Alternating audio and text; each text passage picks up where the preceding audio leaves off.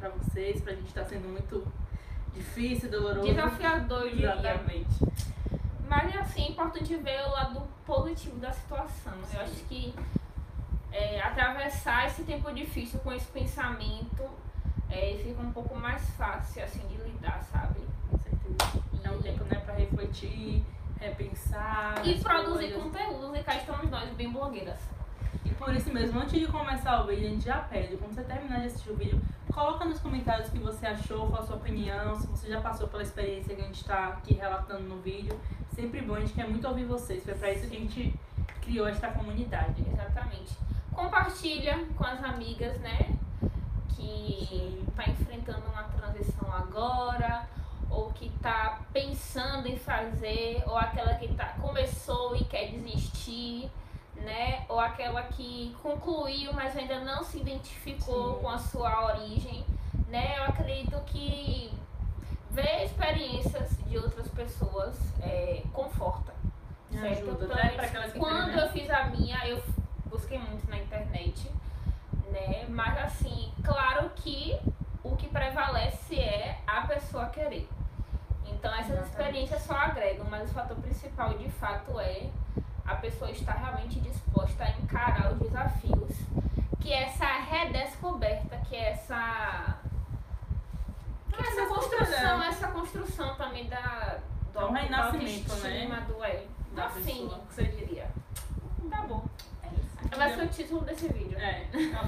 Nasci como uma fênix. Exatamente. Então, pelo título do vídeo, vocês já devem imaginar que a gente vai falar de cabelo de transição, né? Exatamente. Que é um processo que muitas mulheres estão se permitindo a vivenciar, certo? E que eu acho super bacana, né? Eu acho importante você se conhecer, porque essa, esse direito de conhecer, de se conhecer, é, pelo menos pra mim, foi tirado desde muito cedo. Então, aos meus seis anos, é, minha mãe decidiu alisar meu cabelo. Então, assim, com seis anos eu ainda tô gravando memórias da vida. Quem dirá a textura do meu cabelo. Então, assim, eu tenho noção do meu cabelo por foto.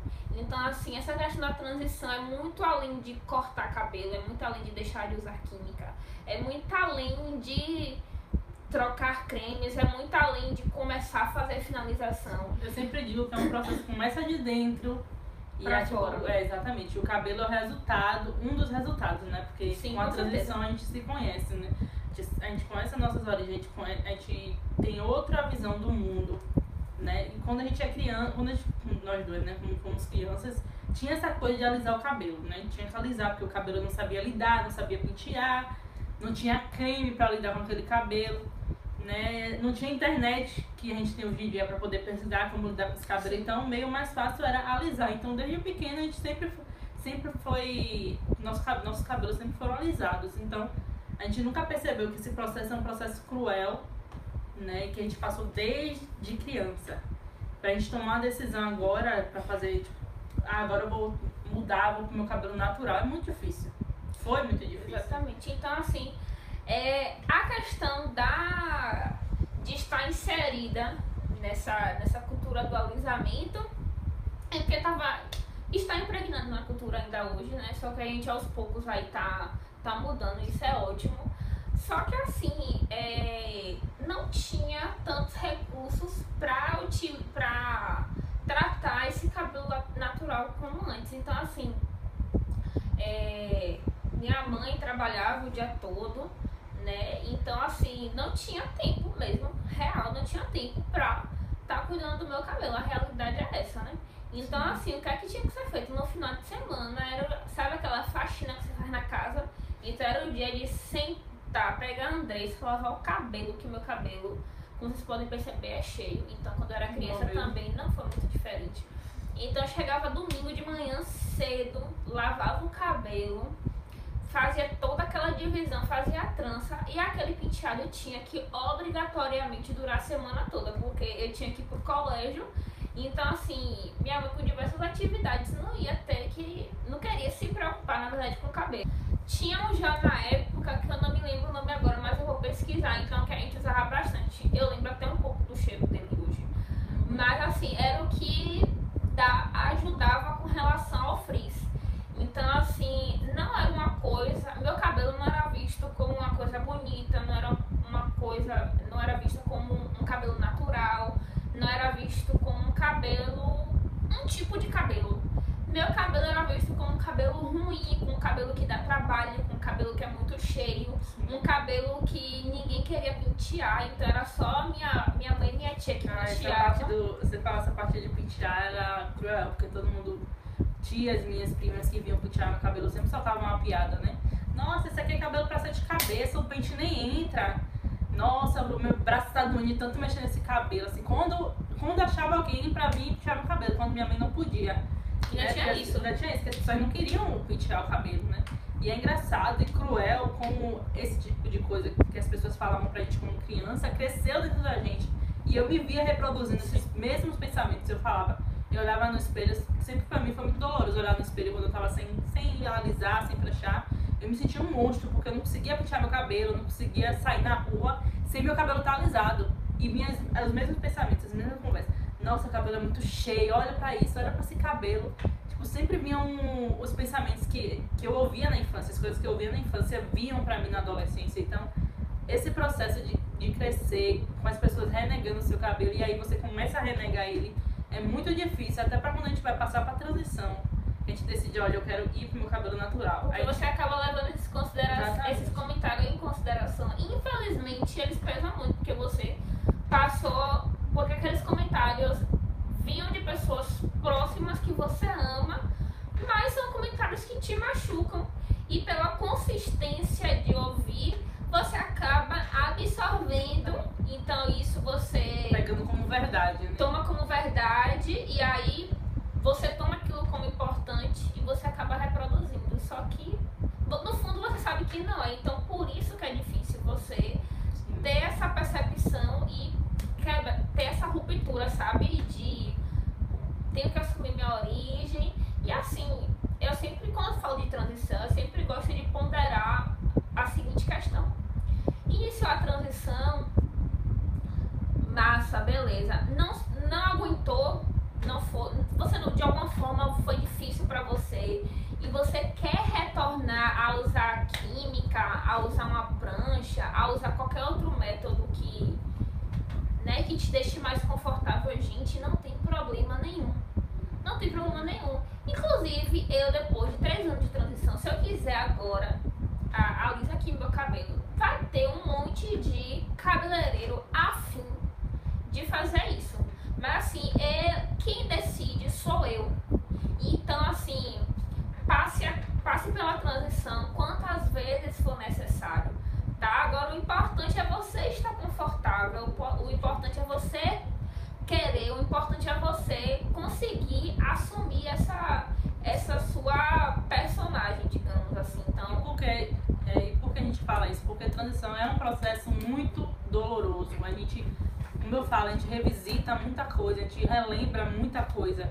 Quando a, gente, a primeira vez eu lembro, foi recentemente que eu consegui sair com meu cabelo assim, nesse dia que eu, assim, solto, né, bem natural, que eu consegui sair com ele assim, eu lembro que antes de sair com isso eu pensei em tudo que foi me dito. Nossa, seu cabelo é muito cheio, seu cabelo é muito duro.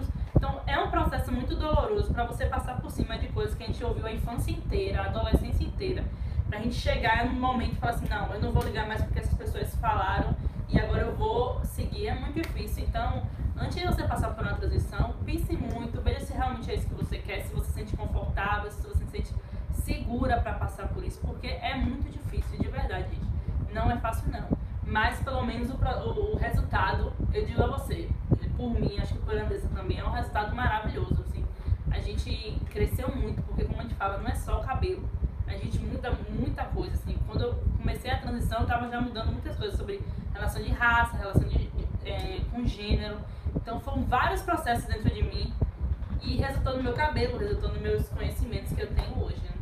Então, assim, é importante, primeiro, né, se a gente fizer um, top 3, assim, é importante você querer, é importante, importante você querer, é importante você conseguir assumir isso, e terceiro, aproveitar, estamos no século XXI, tem N possibilidade de marcas, das mais caras, das mais baratas, tem vídeos no YouTube é, mostrando como faz o Big Shop.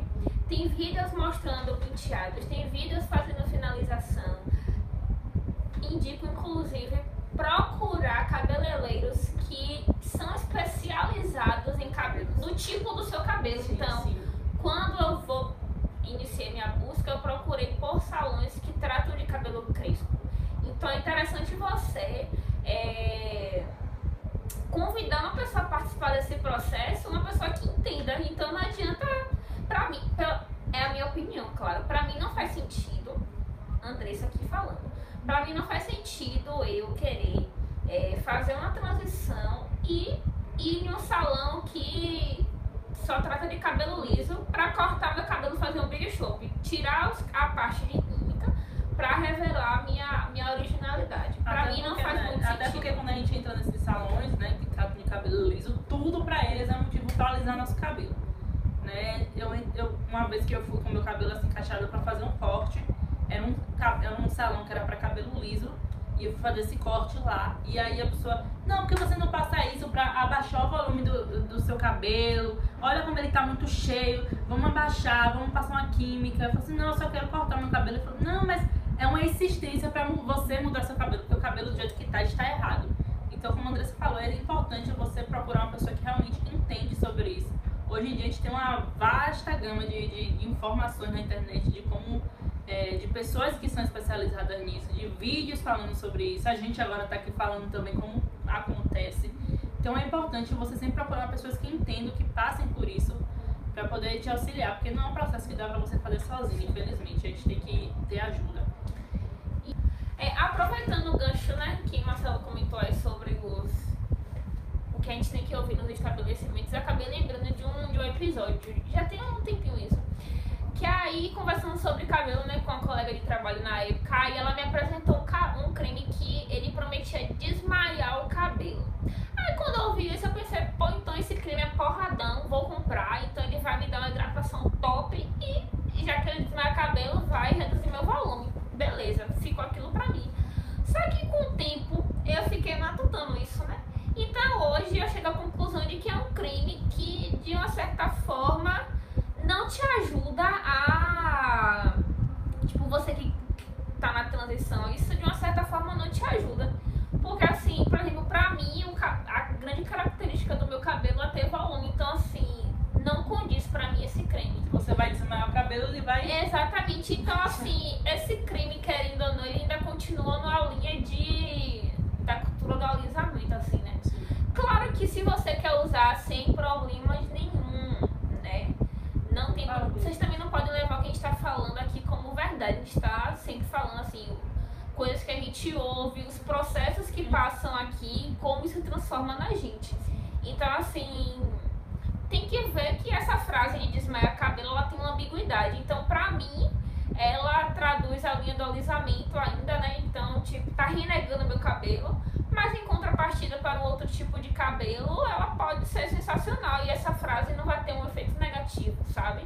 Então, assim, até pra amarrar um pouco o, o assunto, a questão da transição é um, é um ato de coragem, né? Um ato de persistência E força mesmo. Exatamente. Então, assim, se puderem, né, encorajem pessoas próximas a vocês através desse vídeo, porque eu garanto que vai fortalecer de alguma forma, vai ampliar a mente, certo? Sim. E assim, se você está na dúvida entre iniciar uma transição, apenas inicie, tá?